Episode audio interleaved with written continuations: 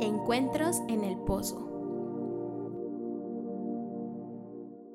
Hola, ¿cómo están? Yo soy Tania Martica y estamos en un episodio más de Encuentros en el Pozo. La verdad es que estoy súper emocionada por el invitado que tenemos hoy, pero antes quiero recordarte que Encuentros en el Pozo ya tiene sus redes sociales, arroba Encuentros en el Pozo, tanto en Instagram como en Facebook. Por ahí ya estamos recibiendo tus mensajes, tus peticiones de oración. Recuerda que si tú tienes una petición de oración, lo que sea, lo que tú necesites, por favor, mándame un mensaje y yo con mucho gusto estaré orando contigo, por ti, este, por todas tus necesidades junto con un grupo de personas que me ayudan. Entonces, por favor, mándame tus mensajes.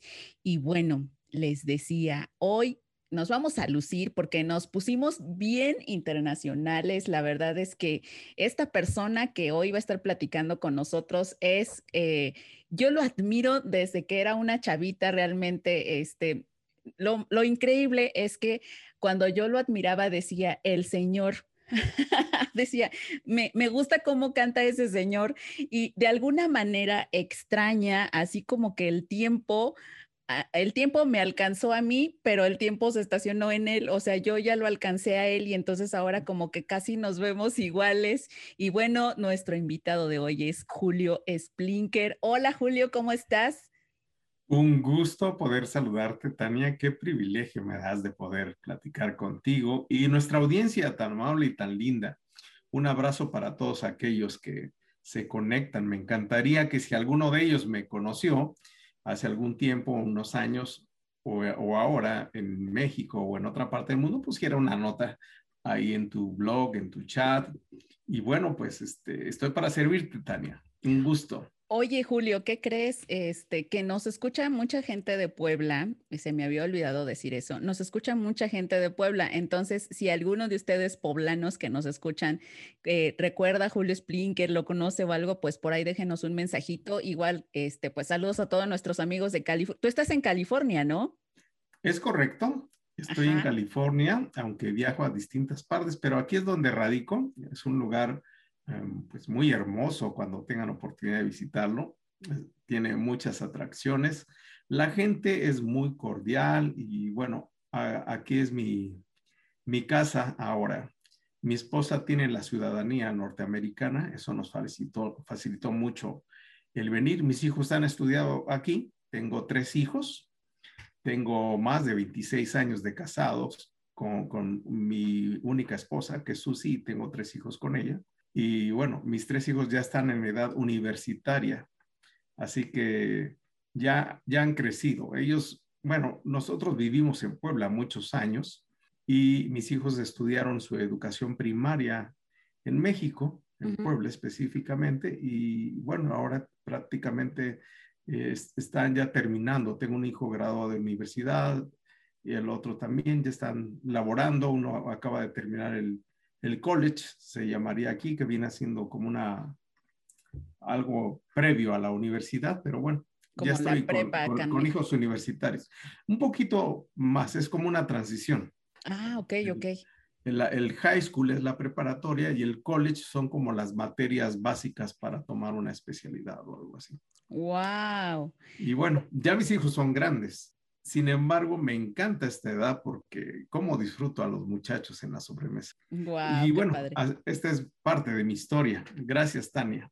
Pues sí, te decía, eh, sabes también porque hay eh, varias personas que nos escuchan de California, hay personas que nos escuchan en Colorado, Carolina del Norte, Carolina del Sur, Venezuela, Argentina, Chile, Guatemala, Perú, Panamá. Este, entonces se me había olvidado mandarles saludos, chicos. Muchas gracias por. Un abrazo para todos ellos. De veras que este, esta supercarretera de la información que es el Internet, cómo nos abre puertas a todos los que estamos en, en un nicho especial, en específico en este que es el idioma español y en este pozo tan lindo que tú has abierto. Así que un abrazo para todos ellos donde se encuentren.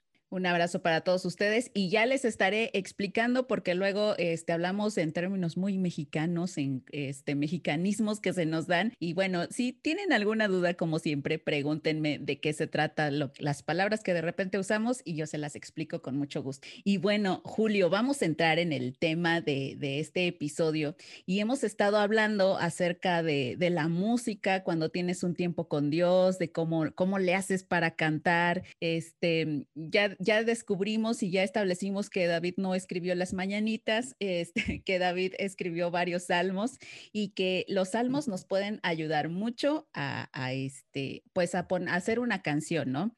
Incluso ahí en los salmos, este, hablábamos que muchas veces se menciona esto de que, de que canta a Dios una nueva canción. Y yo me pregunto, ¿cómo le haces para cantar una nueva canción? Em, yo sé que hemos hablado acerca de que, de que todo esto viene de un bagaje que tú traes, pues de un tiempo de oración, de una lectura bíblica, pero en sí, ¿cómo, pues, cómo le haces para ya cuajar eso en una canción? Mira, cuando nosotros entramos en una relación con Dios, y bueno, voy a poner unas bases primeras. Dios nos creó y nos diseñó para tener comunión con Él. Y Dios no necesita nuestra música o nuestros cantos, no es un ser ególatra que está esperando que le rindamos tributo con la música. Si, si no lo hacemos, Él sigue siendo Dios. Más bien nuestra adoración y nuestra música es una respuesta a su bondad, su grandeza y su misericordia que Él ha tenido. Es una respuesta a nuestra comunión. Yo lo pondría así, cuando dos personas se aman y se desean el bien más preciado el uno hacia el otro, lo natural, lo lo que sale de una manera espontánea van a ser palabras de afirmación. En el caso de aquellos amigos artistas saldrán poemas, saldrán canciones. Así que nuestra relación con Dios es una respuesta a esa intimidad que tenemos con Él. Y por eso para eso debemos darnos cuenta que el propósito de Dios al llamarnos a la adoración, primeramente es encontrarse con nosotros y moverse a nuestro lado. Dios es un Dios que ha tenido la iniciativa. Primeramente, Él nos creó. Eso le da derecho para tener propiedad sobre nosotros.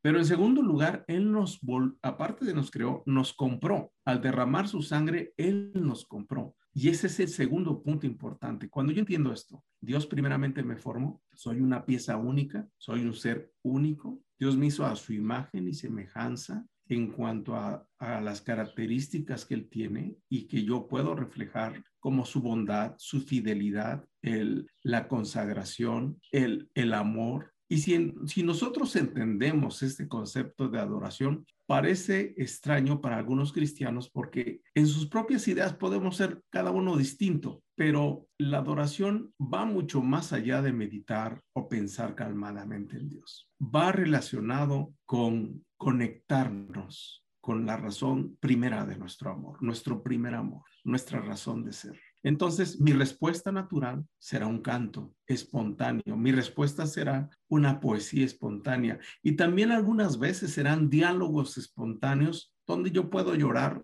donde voy a decirle cómo me siento, donde voy, a expresar cómo está mi corazón, porque cuando tú tienes un amigo íntimo o cuando estás en una relación íntima, puedes ser transparente y puedes abrirte de par en par. Entonces, quiero dejar esta base primero. Ahora quiero contestar tu pregunta acerca de un cántico nuevo. En el Salmo 22.3 que escribió David, eh, hago un, un paréntesis, el libro más grande que se encuentra en la Biblia es un libro de cantos llamado Salmos. La palabra salmoi es una palabra griega que significa cantos o cánticos. Es como el cancionero. es como el cancionero es como un cancionero. Ok, ok, ok. Eh, tal vez para algunas iglesias sería el himnario. Ok. Pero, pero si nos vamos al hebreo, la palabra no es salmoi, la palabra es tehilim. Y la palabra tehilim significa cánticos espontáneos.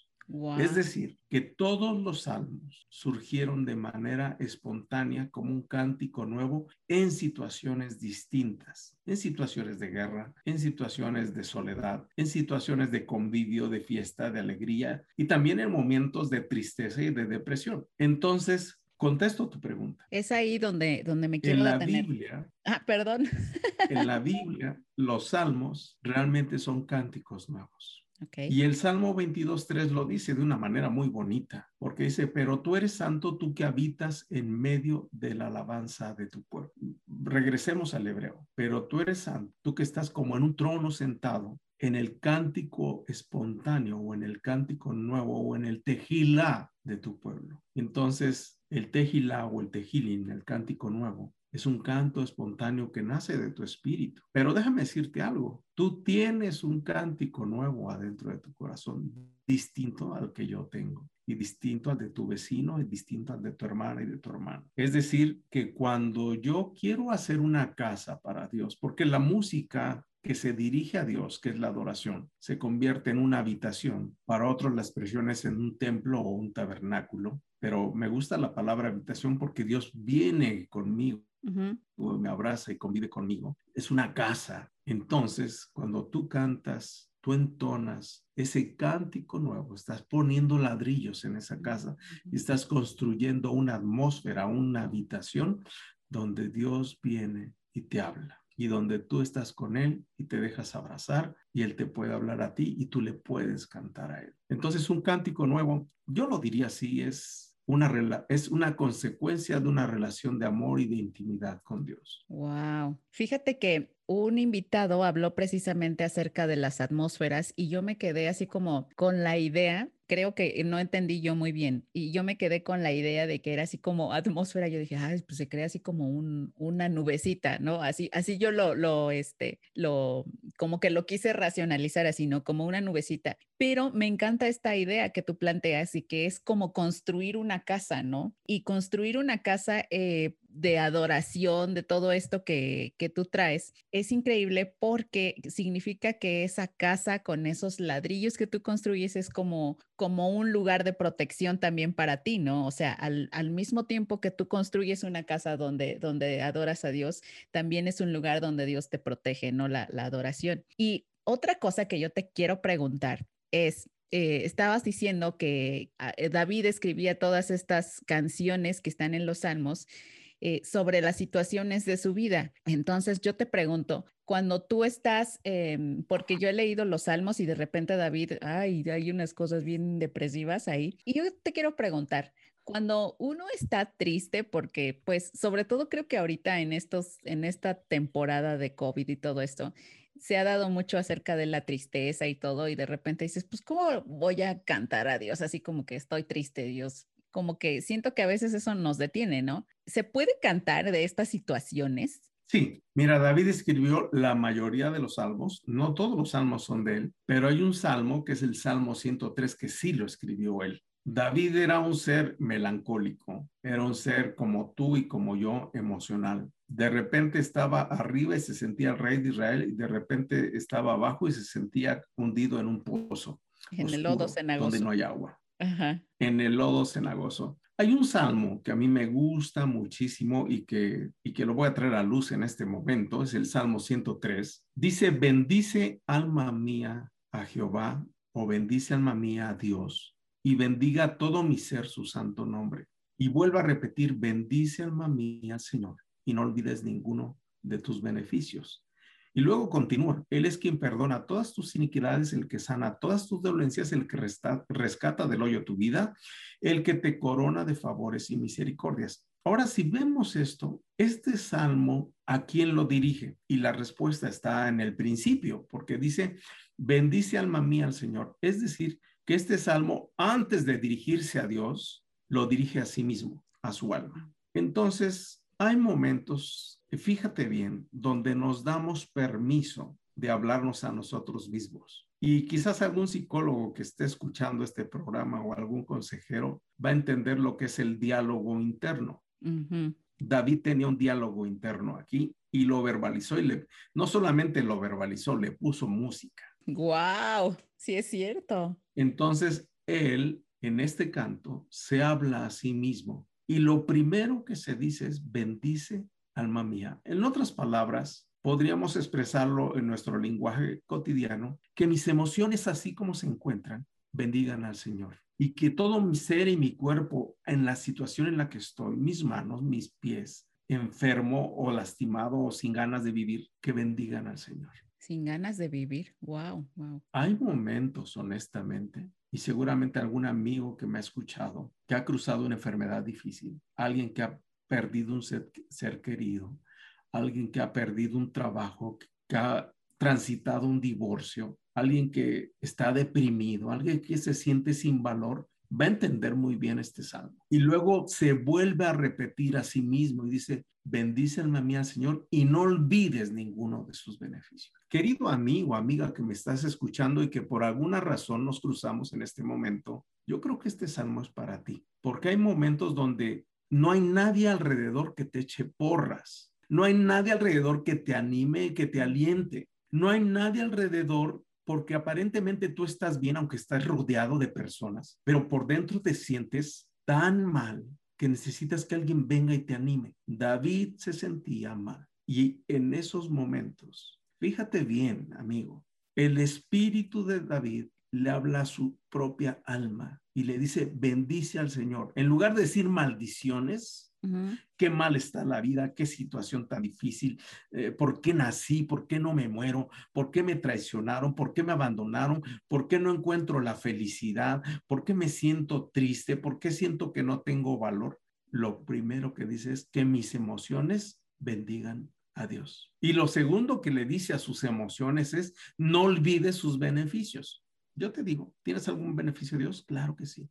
El primer beneficio que tienes es que estás vivo que muchas veces te has librado de la muerte cuando ya deberías estar tres metros bajo tierra, que comiste el día de ayer y seguramente también vas a comer hoy, que tienes un techo, que tienes un lugar donde vivir, donde dormir, que tienes una computadora o un teléfono, porque si no, no hay otra manera de que estés viendo este mensaje. Así es. Cuando hay lugares donde no conocen una computadora ni un teléfono. Entonces, tienes muchos beneficios de parte de Dios. Hay gente que se siente muy miserable, aunque viven en una mansión. Recientemente yo tuve la oportunidad de hablar con un joven que tiene muchísimo dinero. Es un productor de cine, pero se sentía tan solo en medio de su mansión. Estuvo en el hospital y nadie de su familia lo fue a visitar.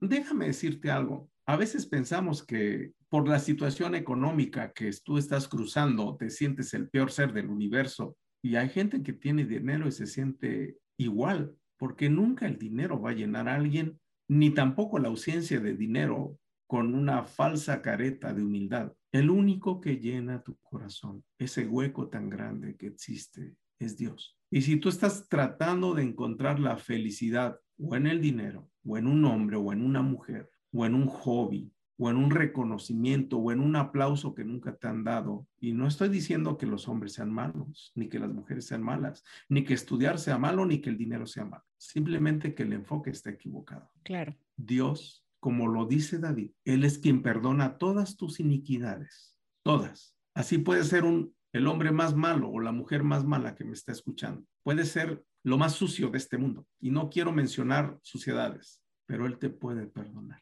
Y después dice, el que sana todas tus dolencias. Hay gente que está lastimada físicamente y hay gente que está lastimada y herida emocionalmente. Así es. Y continúa David diciendo, el que rescata del hoyo tu vida. Hay gente que vive en un hoyo, ahí vive, ahí les gusta vivir en el hoyo de la depresión. Ahí están y no se pueden salir.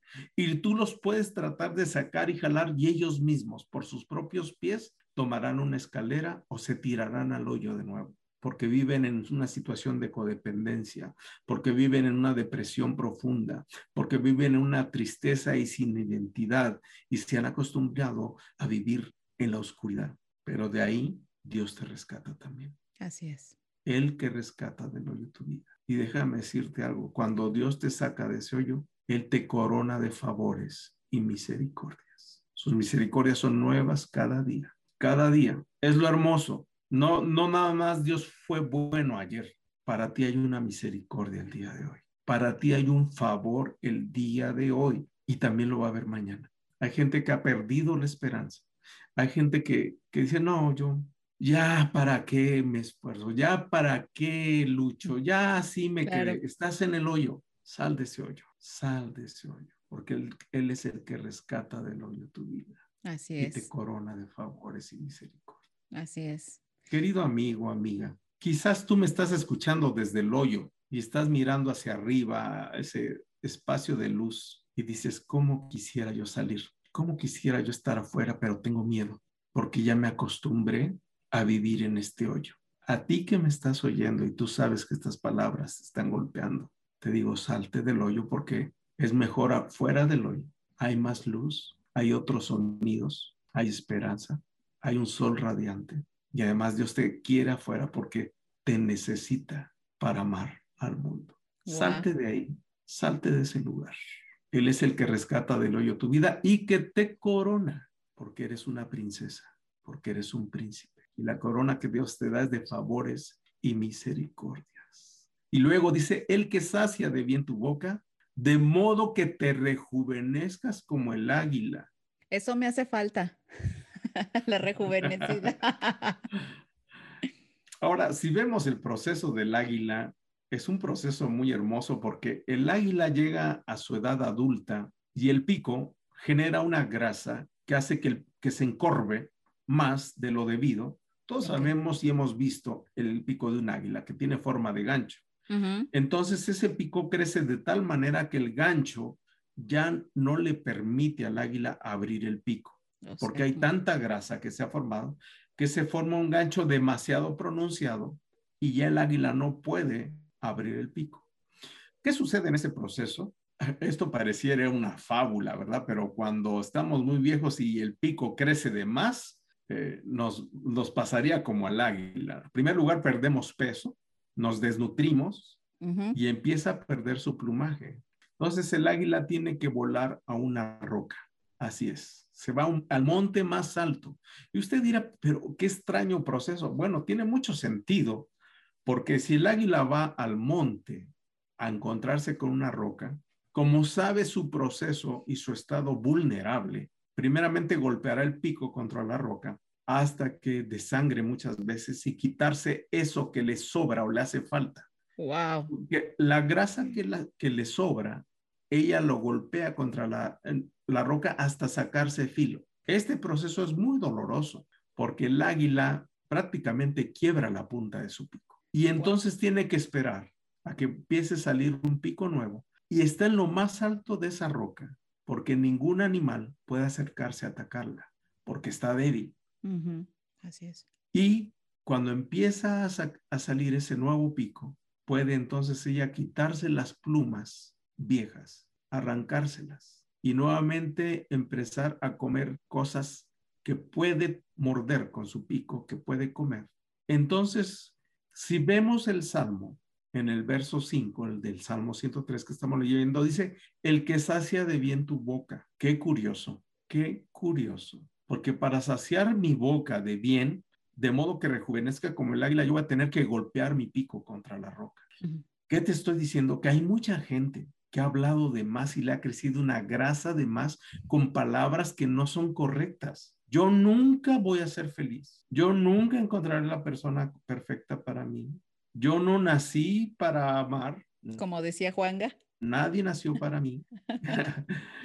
o palabras como esta familia que me diste nunca va a cambiar, este hombre que tengo nunca va a cambiar, yo nunca voy a dejar el sismo, mismo, dejar de ser el mismo, así nací y así me voy a morir. Palabras que le sobran grasa, y que hay que llevarlas a la roca, que es Cristo, para golpearlas y quitarlas de nuestro vocabulario. El que sacia de bien tu boca, ¿cuántas palabras yo he dicho que no me edifican, que no me construyen, que me lastiman, que me maldicen? Porque la palabra maldecir es que están maldichas. Así es. Y bendecir es decir bien.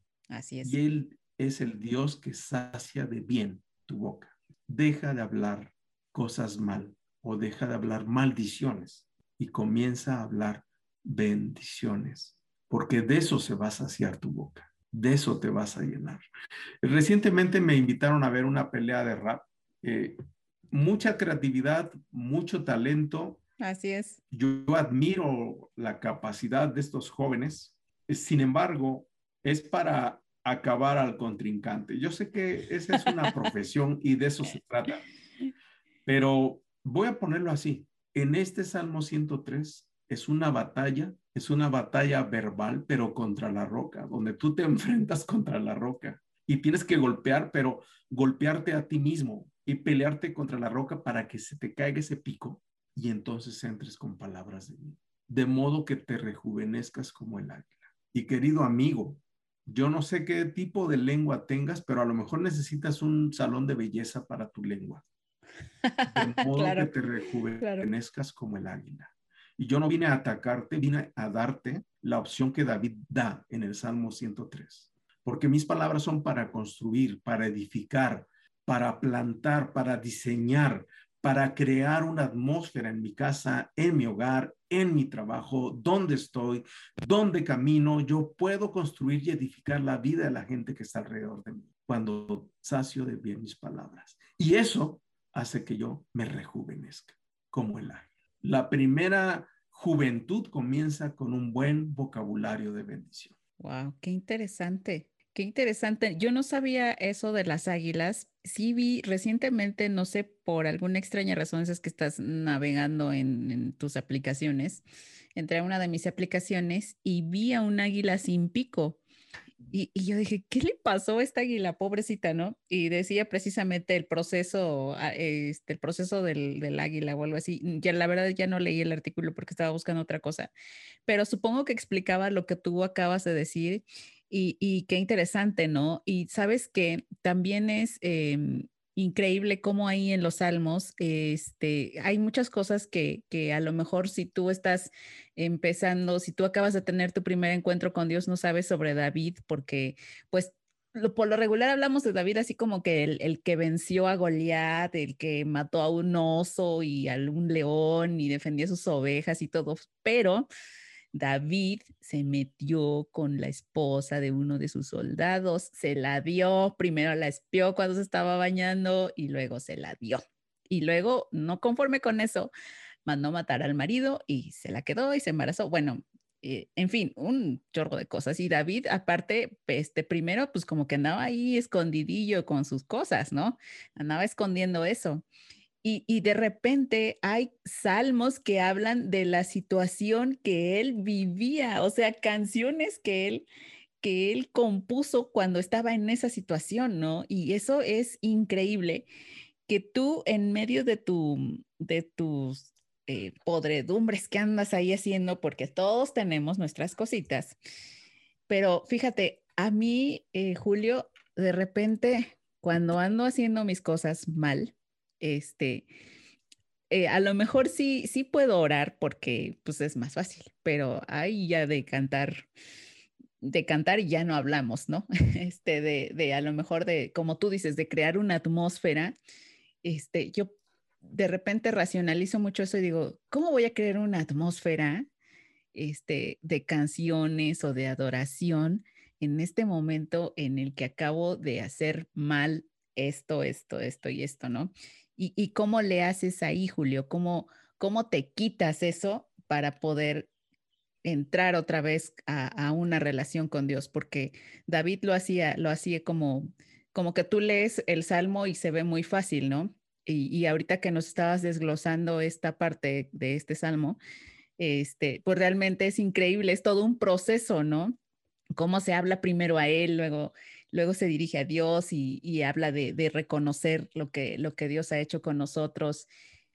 Pero ¿cómo le haces cuando, cuando te sientes, eh, cuando no te sientes mal de que estás deprimido, sino que estás deprimido porque hiciste algo mal y dices, ¿y ahora cómo le hago? Mira, eh, quiero aclarar primero, la Biblia es muy transparente.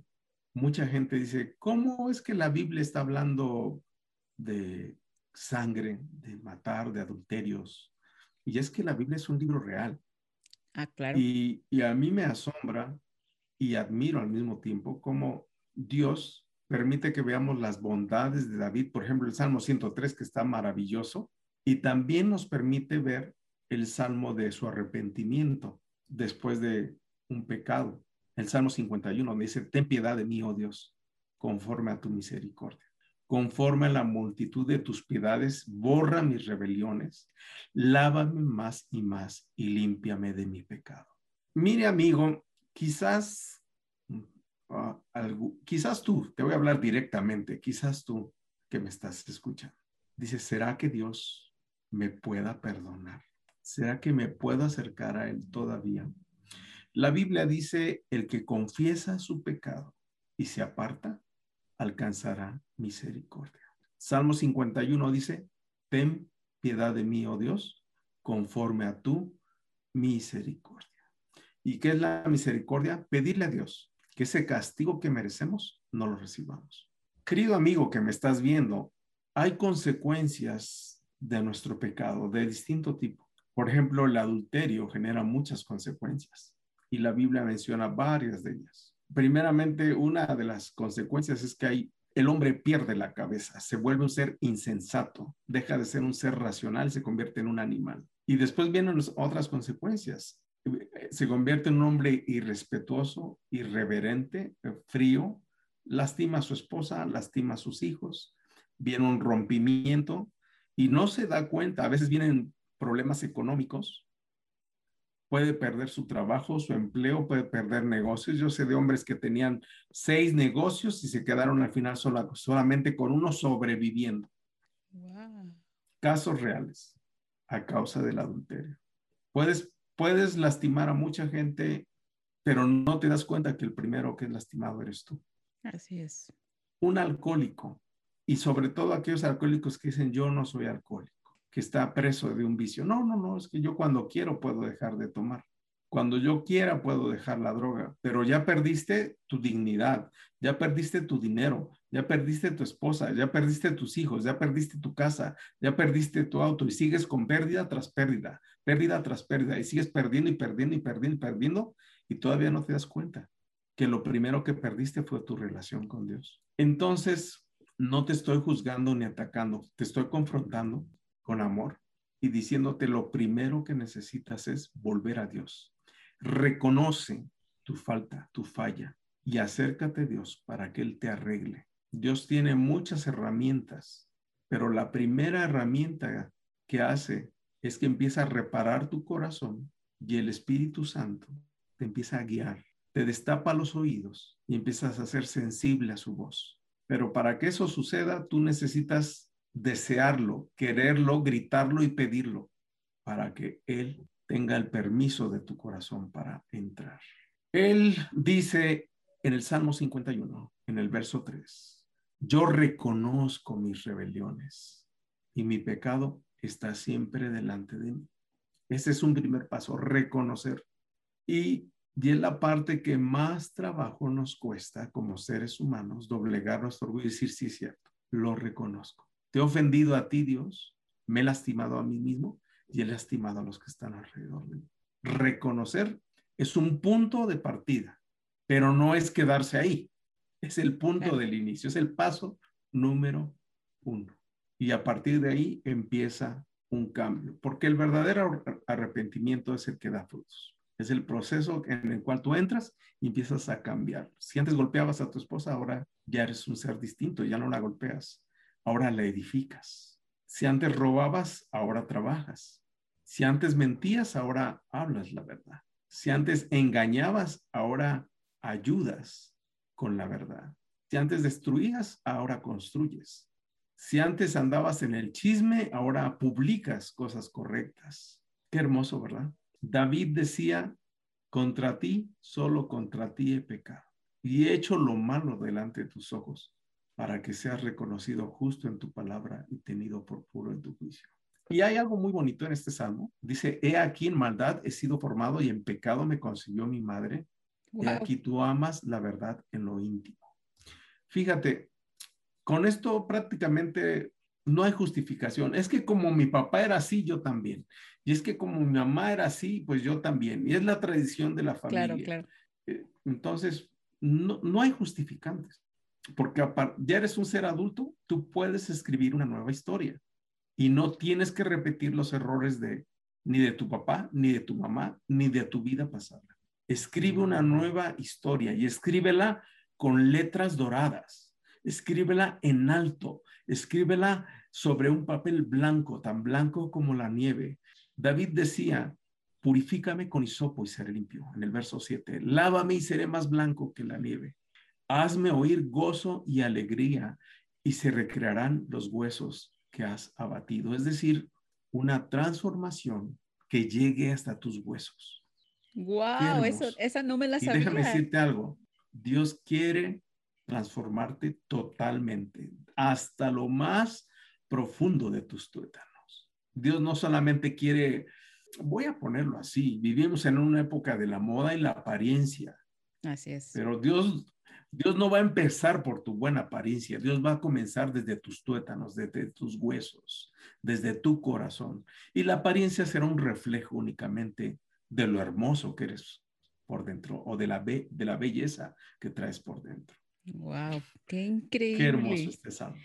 Qué increíble. Fíjate, nunca había visto esto de la transformación desde los huesos, pero pues sí, eso es lo que necesitamos cuando andamos ahí en nuestras en nuestros malos pasos, este, andando, dando uno sus malos pasos y de repente llegas a este punto donde precisamente lo que tú hablabas hace un rato de cuando estás en el hoyo, cuando ya estás tocando fondo, decimos muchos por acá, estás tocando fondo y, no ves la salida, ¿no? Lo único que quieres es, es que todo cambie, que, que, algo pase porque ya, ya no puedes más, ¿no?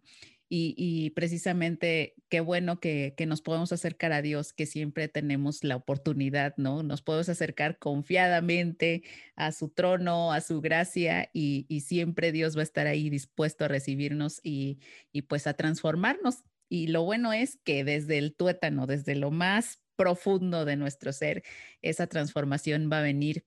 Y, y bueno, Julio, ¿qué, yo sé que de repente hay muchas personas que nos escuchan y, nunca han tenido un encuentro con Dios. ¿Qué pueden hacer ellos para tener un encuentro con Dios? Mira, estamos tomando como base la Biblia. Y yo sé que para muchos eh, la Biblia viene siendo un libro más y que hay muchos que quizás dudan de la existencia de Dios. Y cuando, cuando vemos la maldad en el mundo, cuando vemos la injusticia, nos preguntamos, ¿dónde está Dios? Y es una pregunta natural, es una pregunta humana que muchas veces nos podemos hacer. Es una, es una pregunta válida. Así es. es correcta. Yo esa pregunta me la hice cuando tenía 12 años de edad. Y, y, y mi pregunta es, Dios, si tú existes, ¿por qué no cambias a mi padre alcohólico y a mi madre alcohólica? Yo vengo de una familia disfuncional, hijo de dos profesionistas, un arquitecto y una maestra los quiero mucho a mis padres, pero ellos tenían un problema con el alcohol y vivían un infierno como, como, como consecuencia de muchos errores. Y también nosotros vivíamos en ese infiernito como hijos. y quiero aclarar, no los estoy acusando, quiero dar mi testimonio únicamente, porque yo le dije a Dios, cambia a mi papá, cambia a mi mamá, y te prometo que voy a decirle a la gente que tú transformas.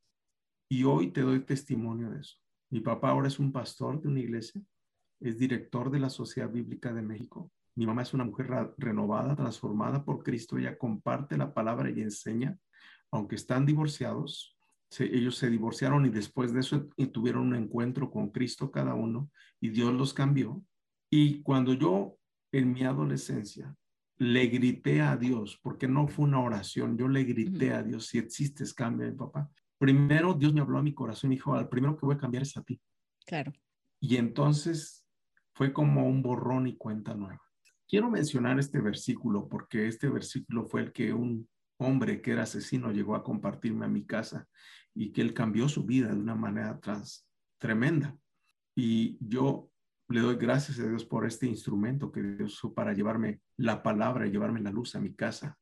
Y él dijo este versículo, Apocalipsis 3:20.